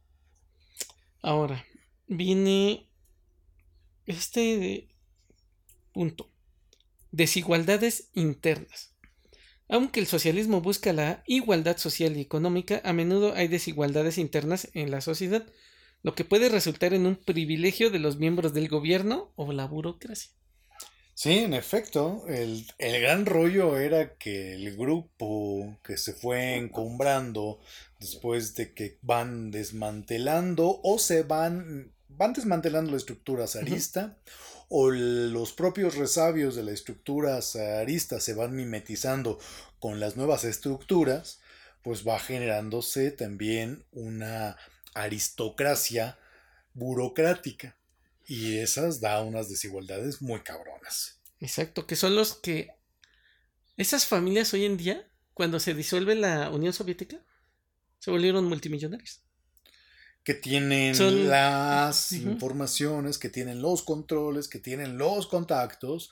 Sí. Y en efecto. Es como este cuate ruso que creo que era dueño del Chelsea o algo de fútbol. Sí. Hay un ruso. Sí, sí, Ese cuate, cuando estaba la Unión Soviética, era el que manejaba las minas.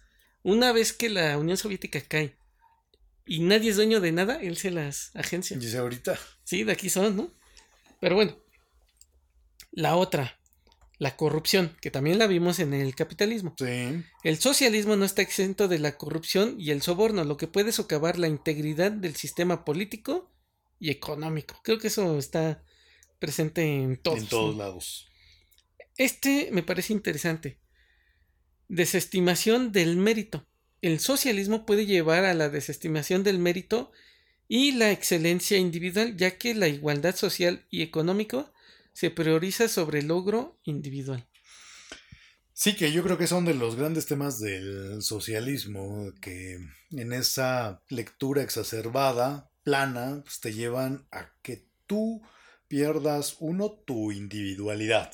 ¿Sí? Y que todo aquello que contribuya a la individualidad se califique como un egoísmo. Y el egoísmo, por definición, es malo porque atenta contra la propia lógica socialista, en esa perspectiva. Y entonces es como estandarizarte. Y se pierden también y se falla porque el ser humano no es un estándar. Entonces, al final, el ser humano tiene se distribuye como una normal tal vez, pero hay colas. Hay los muy brutos, hay los que no tomaron ácido fólico y los que sí tomaron además complementos. Y hay una varianza muy grande. Y esta gente talentosa, al momento en que también eres estandarizado, pues se pierde también la creatividad, la individualidad, generas depresión no tienes productos, sino que nada más sí vas a tener un cereal, pero pues nada más un cereal.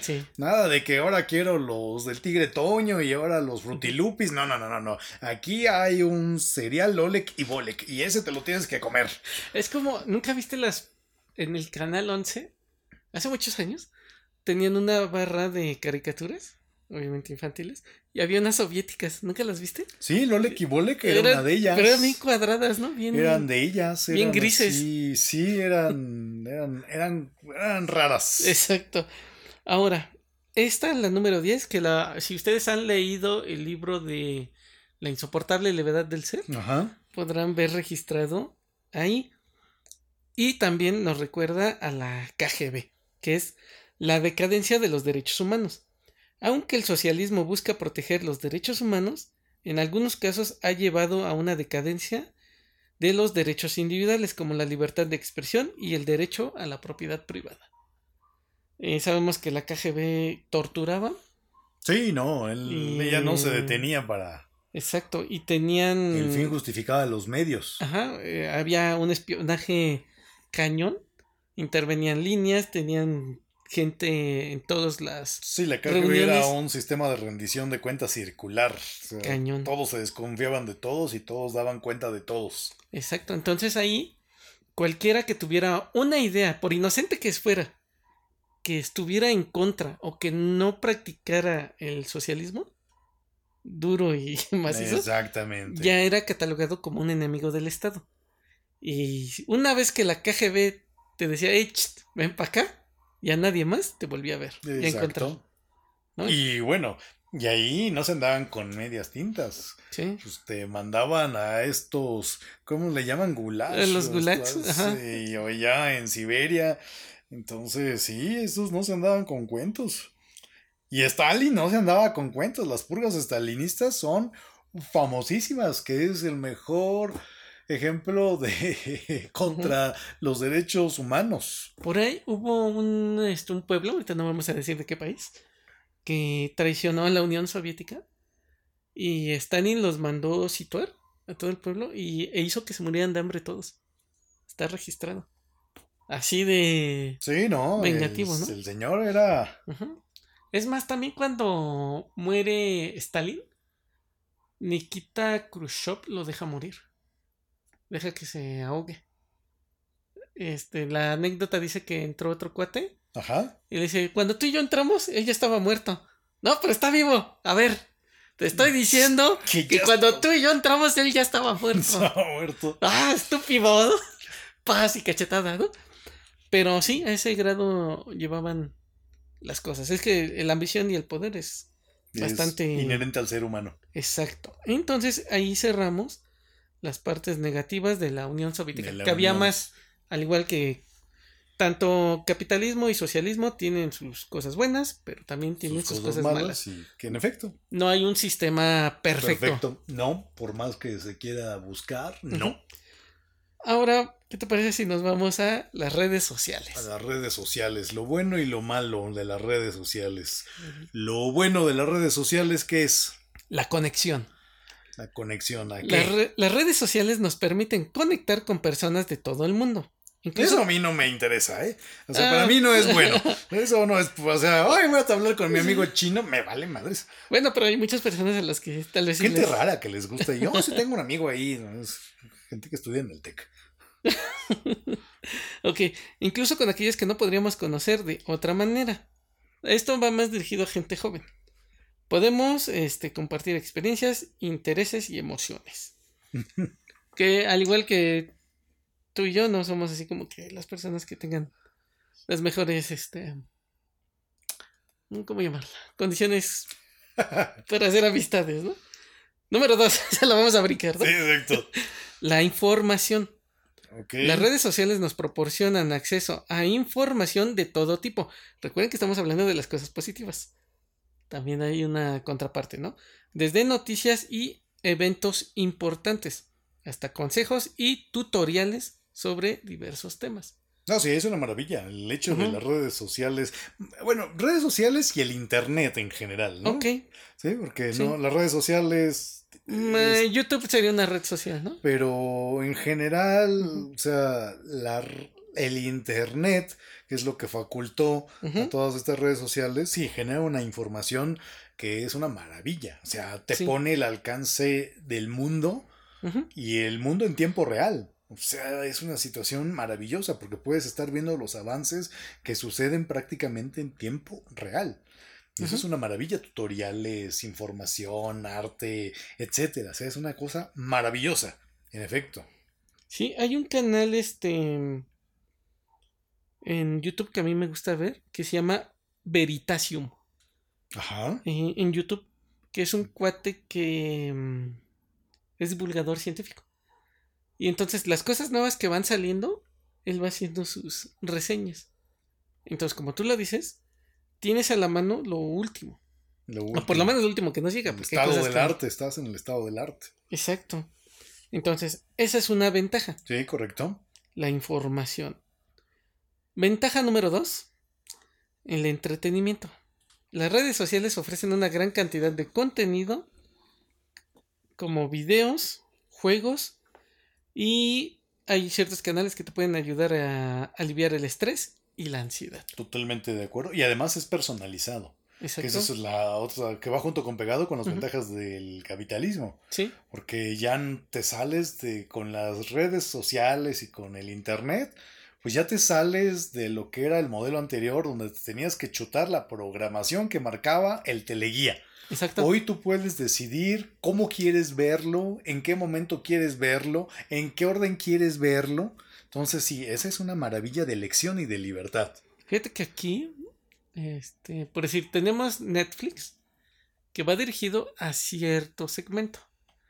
Eh, no sé, otra sería estas de Disney, ¿no? Que va dirigido a cierta población. Y tenemos esta chulada de movie que va dirigida a cierta población. Por si a mi movie, ya lo he dicho muchas veces aquí, a mí me encanta lo que, lo que ponen ahí. Patrocinar, ya saben. Sí, aquí estoy yo, ¿eh? Es más, próximamente, ¿no? Una reseña, ¿no? Exacto. Y tienen un podcast también, ¿eh? ¿Ah, sí? Sí, pues tienen poquitos este, episodios. Pero, por decir, si tú no quieres ver Televisa, como muchos, y tus condiciones económicas te permiten adquirir o contratar una de estas plataformas, ¿sí? Bien tú lo dices, tú puedes acceder al tipo de mm, contenido que tú quieres, que es de tu agrado, en el momento en el que tú lo quieres. ¿No? Por decir, si te gustan los documentales, pues ahí en Netflix. Ahí está, ¿no? En YouTube. En su sección. YouTube no se diga, ¿no? La desventaja de YouTube es que te chutas el comercial, pero de alguna forma tiene que subsistir la plataforma, ¿no? Si no, tienes la Prime, tienes que chutártelo. Exacto. Pero vaya, o sea, creo que es peor en Televisa y TV Azteca, claro. ¿no? Este. Por eso, si te gusta nada más la comedia, la misma plataforma va a ver qué estás consumiendo y es lo que te va a ofrecer. Sí, te decir, ah, mira, su algoritmo. Ajá, ¿te gusta esto? Mira, también tengo esto. ¿eh? Exacto. Y tú entrale, papi, ¿no? Aquí sí, no, es una cosa bastante entretenida, bastante interesante. Exacto. Ahora. Ah, bueno, estamos con lo positivo, ¿no? Ya me voy a ir a lo malo. Entonces, eso es bastante cómodo, ¿no? Por decir, yo. Este. No veo tele desde hace mucho tiempo. O sea, no te voy a decir que sí he visto los cinco minutos, ¿no? Pero en un mes. ¿No? Así como que, ah, mira. Pero sí, por lo regular llego, si enciendo el, televisor es porque me voy a meter a una de estas aplicaciones, ¿no? Netflix, YouTube o Movie. ¿no? Que son las que veo. Y este, hay una que se llama Vimeo. No sé si la has visto. Sí, sí, sí. No, esa es una chulada también. Porque esa de Vimeo va dirigida más a. entre comillas, creativos. Porque todos los cuates que se dedican al cine y derivados son los que suben los videos. Porque tú tienes que ser el, autor del video, si no, no lo puedes subir. Oh. No es como en YouTube que haces la recopilación. exacto. Entonces muchos cuates que se dedican a eso suben sus trailers, sus... Y también como para promoverse y venderse. Ah, mira. Sí, entonces te la recomiendo bastante. En sí creo que esa plataforma fue también de las que me llevaron a renunciar a la, oficina al despacho. Cuando la conocí y empecé a ver, dije, ay, güey, esto está chido. Pero bueno, el número cuatro, el empoderamiento. Las redes sociales pueden ser una herramienta poderosa para dar voz a las personas que de otra manera no tendrían, una plataforma para compartir sus ideas y opiniones. Totalmente, y nosotros somos el mejor ejemplo de ello. Exacto, si no, no estuviéramos aquí echando hate contra varias cosas, ¿no? Sí, efectivamente, una injusticia social se puede hacer viral, ¿no? sí, tienes la opción. Movimientos sociales se han dado a base de las redes sociales. La llamada primavera árabe se dio a base de Twitter y Facebook. Sí, entras en un escenario completamente nuevo e inimaginable antes. Este movimiento de Black Lives. ¿También? sí, también se dio porque por Twitter, por hashtag, ¿no? En el que se iban dando estas este, noticias Ajá. y se viraliza, ¿no? Fue con este cuate de color George Floyd, se llamaba, mm, mm. que lo mm, graban cuando lo tiene sometido el policía. Ah. Y que le pone la rodilla aquí en el cuello y lo asfixia. Sí, sí, sí. Mientras este cuate decía, no puedo respirar, no puedo respirar. Y ya ves que allá, nada más con hacerle así al policía, ya este, ya es una agresión, ¿no? Todos, todos alrededor de, güey, ya te está diciendo que no puedes respirar, no chingues, ¿no? sí. Ya déjalo. Y que murió, en efecto. Exacto, por asfixia. Y que se hizo todo ese movimiento. Pero fue, o se supo porque alguien estaba ahí, lo grabó y lo compartió. Sí, sí, cierto. ¿No? Entonces. Y esa es este una bondad muy cierta de los tiempos actuales con el Internet y las redes sociales. Ajá. Y afortunadamente hay personas a las que han localizado también por las redes sociales. Que se comparte la, es cierto. la imagen, ¿no? De se busca, se busca y afortunadamente es un punto positivo. Ahora. La concientización. Las redes sociales pueden ser un medio para crear conciencia sobre diferentes temas importantes, como la justicia social, la igualdad de género y los derechos humanos. Sí, que eran temas que en el modelo anterior de la televisión estandarizada, pues no había cabida para esto.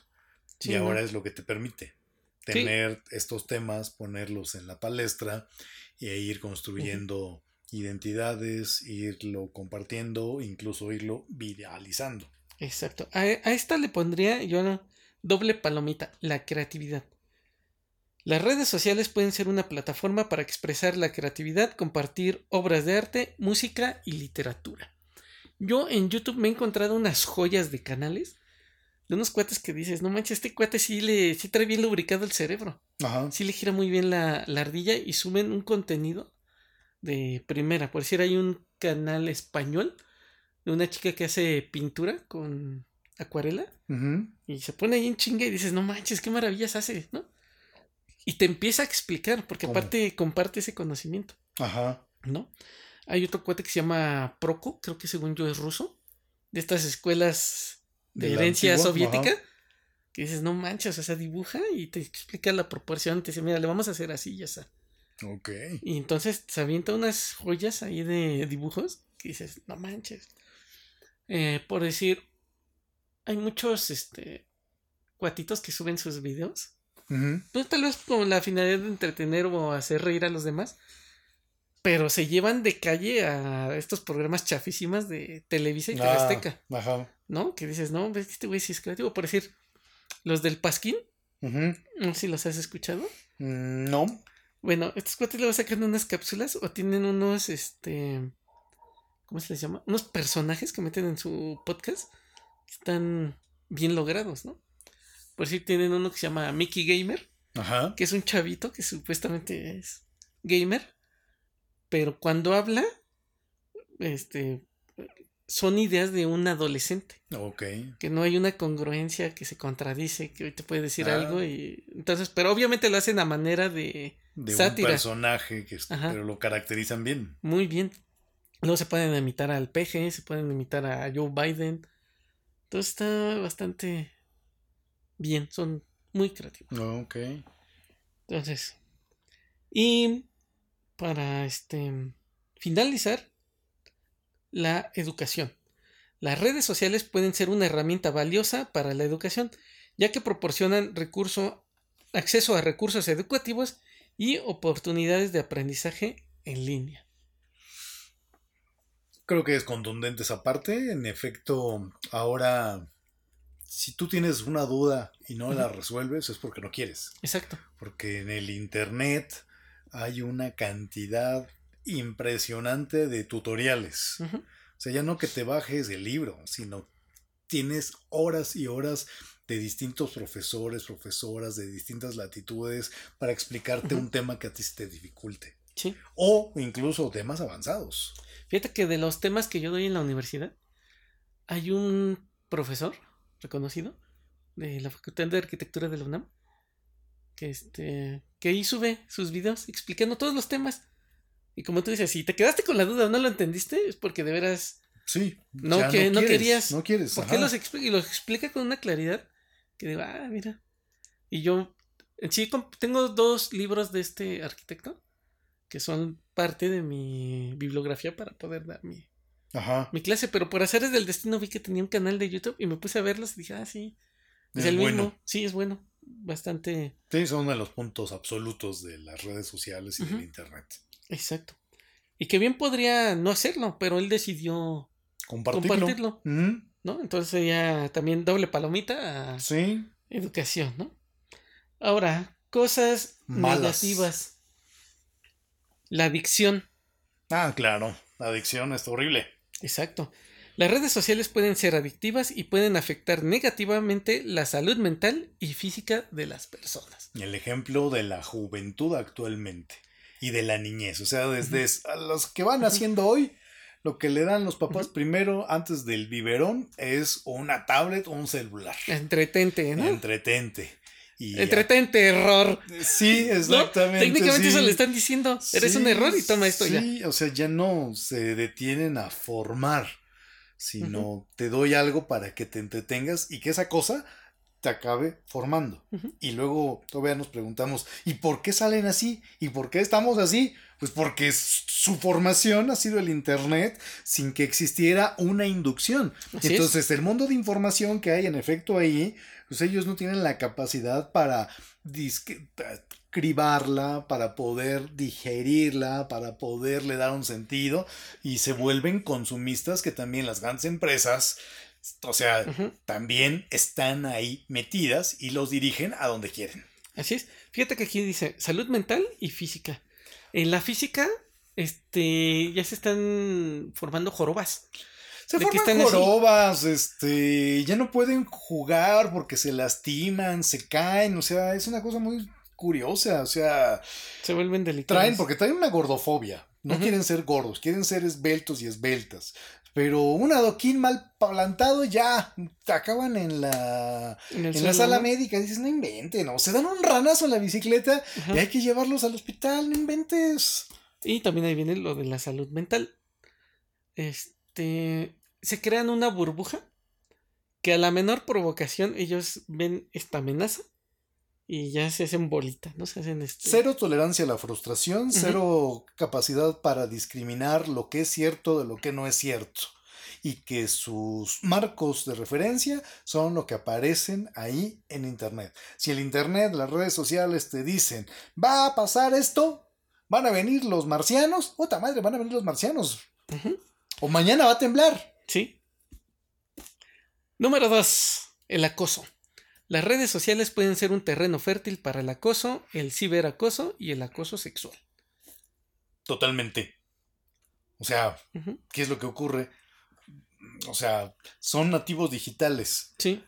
Entonces, el canal está abierto a todas sus intimidades, incluidas, obviamente, cuestiones que se malversan y acaban haciendo estas situaciones en donde contenidos íntimos que fueron consensados con alguien acaban siendo difundidos en estos famosos packs y que acaban siendo realmente un estigma para estas personas y que acaban muchas veces hasta en el suicidio, porque el acoso, el ciberbullying, se sabe ya de muchos casos que acaban siendo insostenibles para ellos Así es. y para ellas.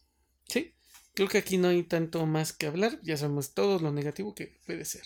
El número 3, que es muy cierto, y lo veo mucho en mi salón, la desinformación.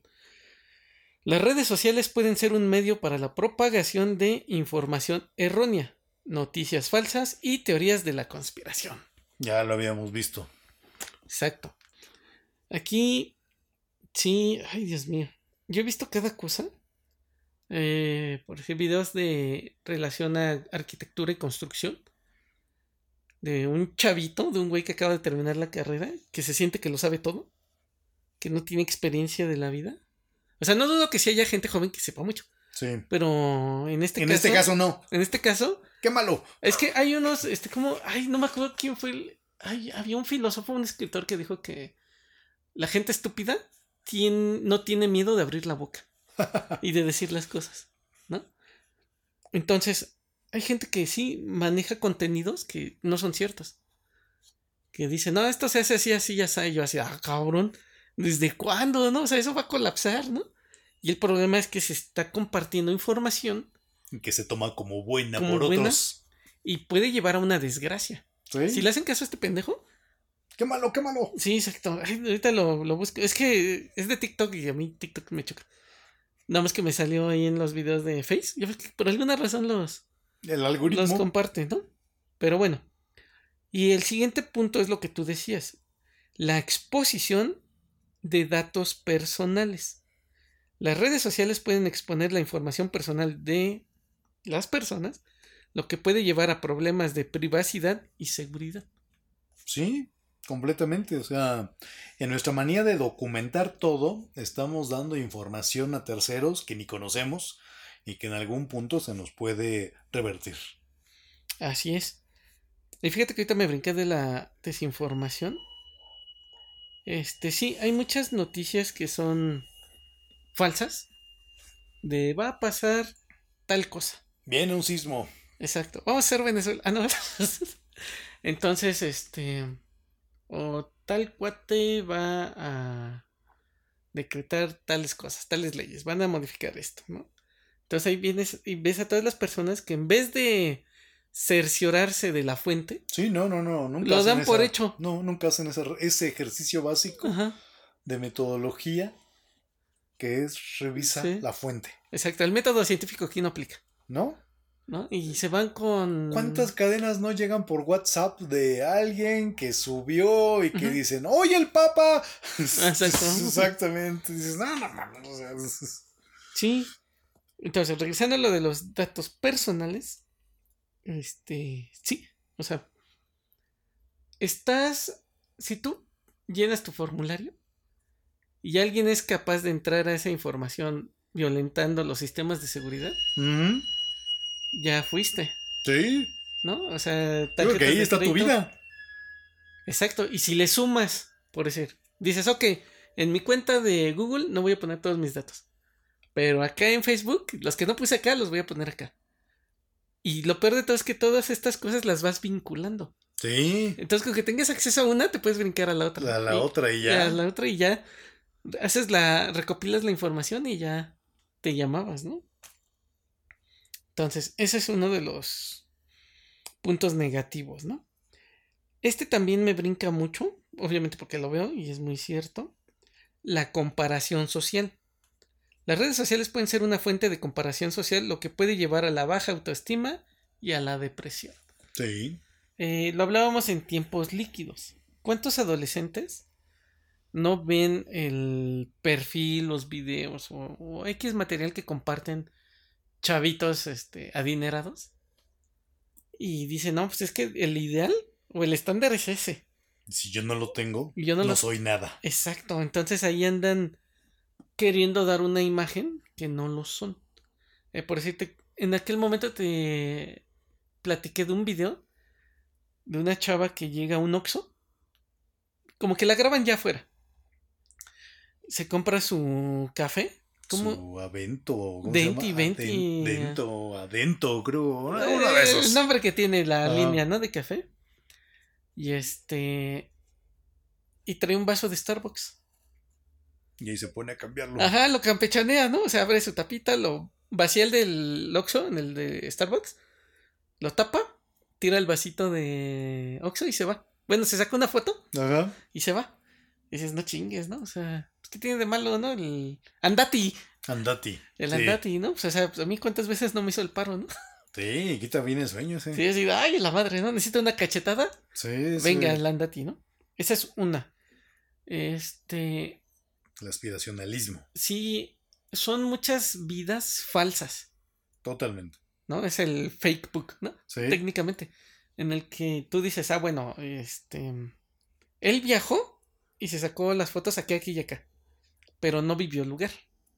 Y muchos quieren replicar eso y quieren conocer, entre comillas, conocer más lugares en una estadía corta. O sea, es como que ir tocando base no sé, en Roma. vas este, a la fuente de. a la fontana de Trevi. Te tomas la foto y vámonos, ¿no? O sea, no te vas a poner a analizar la magnitud, mm. ¿no? Ni las esculturas, ni, ni te vas a preguntar, oye, ¿de dónde viene tanta agua, no? Exacto. ¿Y a dónde va? no, o sea, yo cuando tuve la oportunidad de conocerla fue así de, no manches, o sea, para empezar, ¿cuántos litros por segundo son ahí, no? Y ya en mi imaginario me quedaba así. El único problema es que había mucha gente pues decías, no manches, está inmenso esto, ¿no? Y te pones a ver. Pero hay gente que nada más llegaba, o lo que yo no te... Llegan, foto, clic, clic, clic. Vámonos. Vámonos. ¿Sí? Siguiente parada, ¿no? Y pues no, o sea, bueno. Es un mundo instantáneo. Por lo menos en mi concepción de lo que es el viaje y el conocimiento, no es por ahí. Este, y también la ropa. Tal cuate se viste de tal manera. ¿No? Que parece que si trae un pañal y se hizo del baño, no me importa. Porque lo trae ese güey. Sí, el Bad Bunny. El Bad Bunny. Ay, Dios mío, ese güey. Oh, me choca. Pero bueno, ¿qué puedo hacer yo? Pues sí, ya. Son de esas cosas así. Entonces, al querer estar siguiendo. Dar vida a estos personajes es una de las cosas más horribles. Y ahora hay que ver, porque también se ha descubierto que hay muchos cuates que son de esta palabra que como me campanea, que es influencer. Ah, también. Este, que por lo regular son güeyes y letrados que este, son nefastos, no, no tienen ningún conocimiento, son de lo peor, la peor calaña, ahí está, ¿no? Y los idealizan, ¿no? Por ahí Isaac Asimov ya lo había dicho antes, se van a idolatrar idiotas, ahí está. Entonces, se han encontrado casos en los que encuentran que este güey que dice que tiene millones y la chingada, pues no, va y renta el auto y dice que es suyo, ¿no? O se saca había una morra que la quemaron sacándose fotos afuera de una mansión en Miami. Mm. No, de, ah, miren mi casa. Y el dueño ¿Y salió? ¿Y ahora qué? no, pues la vio en el circuito cerrado. Y este, y subió el video. Así de bien, esta pinche tonta está ah, sacando. Está buena. Está sacando fuera todos afuera de mi casa, qué pedo, ¿no?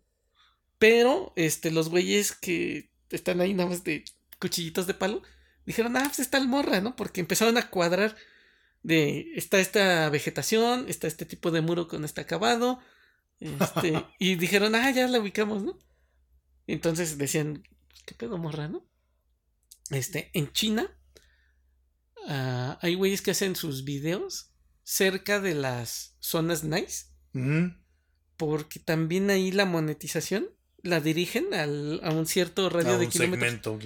Entonces, si te vas a una zona chida, es más fácil que te vea un güey que vive en una zona chida con cierto poder adquisitivo y es más fácil que la aportación económica sea mayor en esa zona. Entonces hay quienes rentan ya espacios, por decir, este, aquí en satélite. Supongamos que los satélites sí tuvieran lana de verdad, ¿no? como dicen tener. Entonces tú puedes rentar aquí un espacio y rentas cubículos para que esos güeyes hagan sus transmisiones en vivo y les lleguen a los de la zona y puedan este monetizar aquí. Así lo hacen en China. Entonces ahí vemos que no todo es como. Toda esa escenografía. Exacto. Ahora, esta yo no le veo mucho problema, pero mucho sí. La disminución de la comunicación cara a cara. Las redes sociales pueden llevar a una disminución de la comunicación, lo que puede afectar la calidad de las relaciones personales. Pues es que más allá de que no que uno quiera o no quiera ser como cantinflas amigo de todos, Ajá. Pues al final afecta, uno, tu capacidad de comunicarte. Dos, tu capacidad de interactuar. Y digo, más allá de que quieras tener 100 o dos amigos, ¿Sí? eso sí te va a ir marcando diferencia. Ok. Sí, porque yo veo que este. Cuando me meto a Instagram y subo imágenes de la oficina, bueno, como para promover el trabajo, yo no tengo los miles de seguidores. Pero veo chavitos que tienen, no sé, mil seguidores. Dices, güey, ¿quién? De esos mil, ¿cuántos realmente ven tus imágenes? ¿No? O sea, porque yo de los que sigo, que han de ser como unos 200, porque sigo fotógrafos, eh, artistas, artistas plásticos, no artistas este, de esos este, televisos, ¿no? O arquitectos, despachos, este, ilustradores. O sea, no veo toda su información. Pero tú discriminas y los jóvenes y adolescentes y mucho menos los niños discriminan. Sí. O sea, van y entran a lo que... A lo que es, ¿no? A marca la manada. Sí, exacto. Y te digo, o sea, si yo sigo a 100, de todos modos no veo, no veo el contenido de esos 100. Porque no estoy ahí tan pegado. Ajá. Imagínate si tú sigues a 1000, ¿de cuántos vas a ver la información? Pero es que es eso, dejas de vivir tu vida para empezar a vivir una vida virtual. Y en esa virtualización también pierdes la capacidad de ese cara a cara, no para estar ahí hermanando y así como, no, no, no, no, no, pero sí pierdes la capacidad de vivir en sociedad. Así es, que nos lleva al siguiente punto, la dependencia de la tecnología. La, las redes sociales van a fomentar la dependencia de la tecnología, en este caso estar en tu teléfono, que sería el, aparato que más te va a conectar con esto, y la desconexión de la realidad. ¿No? Porque cuando hablábamos en los tiempos líquidos, te ponía el, el caso de mis alumnos que ven un video de un chavo que hace una maqueta. Y pues que es un video de 30 segundos, 40. Y ahí se ve facilísimo, ¿no? Pero la realidad es otra. Entonces cuando ellos llegan y se topan con la realidad, se frustran. Se frustran y ya, ya se empiezan a jalar los pelos, ¿no? Eh, por decir, el, este, dos alumnas mías hablaron conmigo porque van muy mal. Esta historia no va para allá me dijeron que, este, qué pedo, ¿no? Que si iban a pasar. Ajá. Y yo, no chingues, o sea, va a la mitad del semestre y ya estás tirando la toalla. O sea, todavía quedan trabajos, ¿no? O sea, porque ya, bueno, una realidad es que tú bien lo sabes, no se regala la calificación en, la, en la UNAM. Entonces, este, como ellas no van muy bien, dicen, no, pues es que si ya en tres trabajos que entregué me fue fatal, en los que vienen me va a ir igual. proyección. Exacto, y dices, no, o sea... Ya no tengo futuro. Sí, o sea, puedes mejorar, ¿no? O sea, nadie te ha dicho que, que si tronaste dos anteriores, en el tercero no te puede ir bien, ¿no? Igual y ya te giró la ardilla, ya comprendiste y, y vas a salir bien. Pero no, o sea, tiran la tuya. Que obviamente no creo que les vaya a ir muy bien, pero... Ya están reprobadas y escuchan este podcast. Sí, las dos ¿eh? que se acercaron ya a mí. Están, ya están. Ya tienen ya chidas pelas. Tienen un pie fuera, ¿no? Ahí está, este, ahí hay más carreras, ¿no? Entonces, bueno, si no, este, su concepción de la realidad es otra.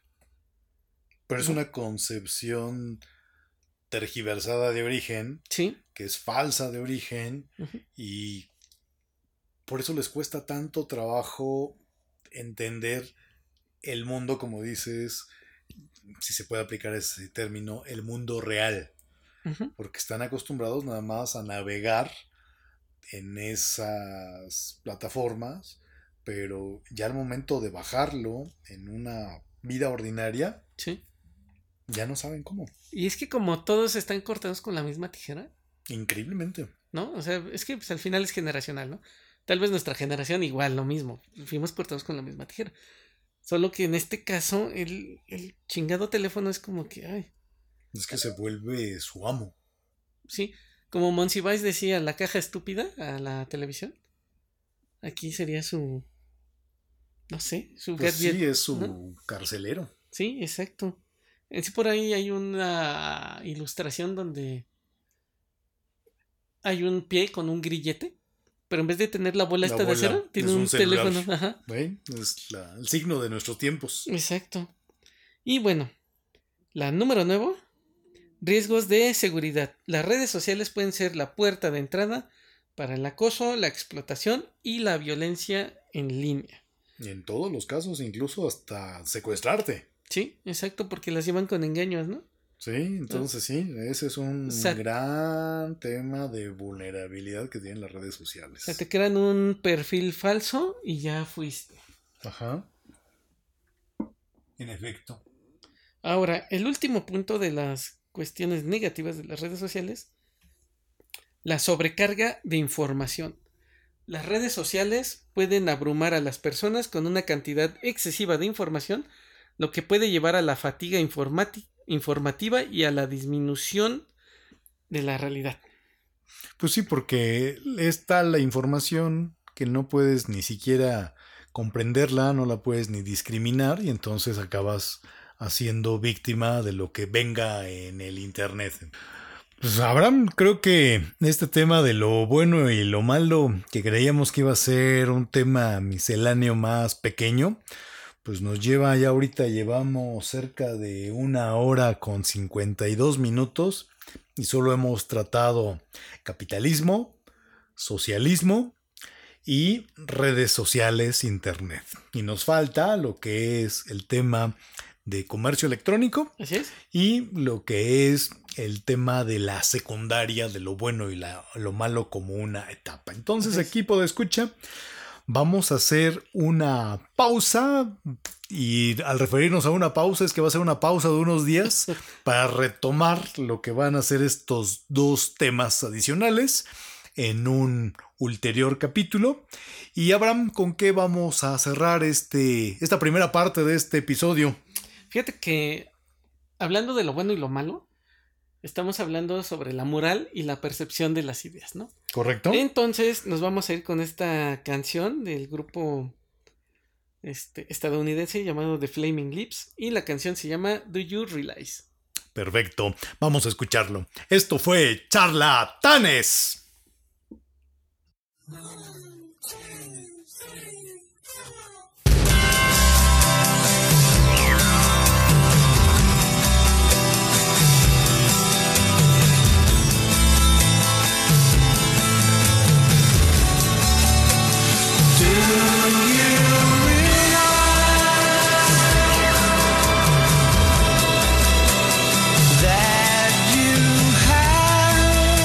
Así termina este episodio de Charlatanes, el podcast que habla de todo y habla de nada. Gracias por tu preferencia y compañía. Por favor, no olvides suscribirte a nuestro podcast y seguirnos en nuestras redes sociales. Y recuerda que pronto volveremos con nuestras ocurrencias en otro capítulo más de Charlatanes. Hasta la próxima y recuerda, Carpe Diem.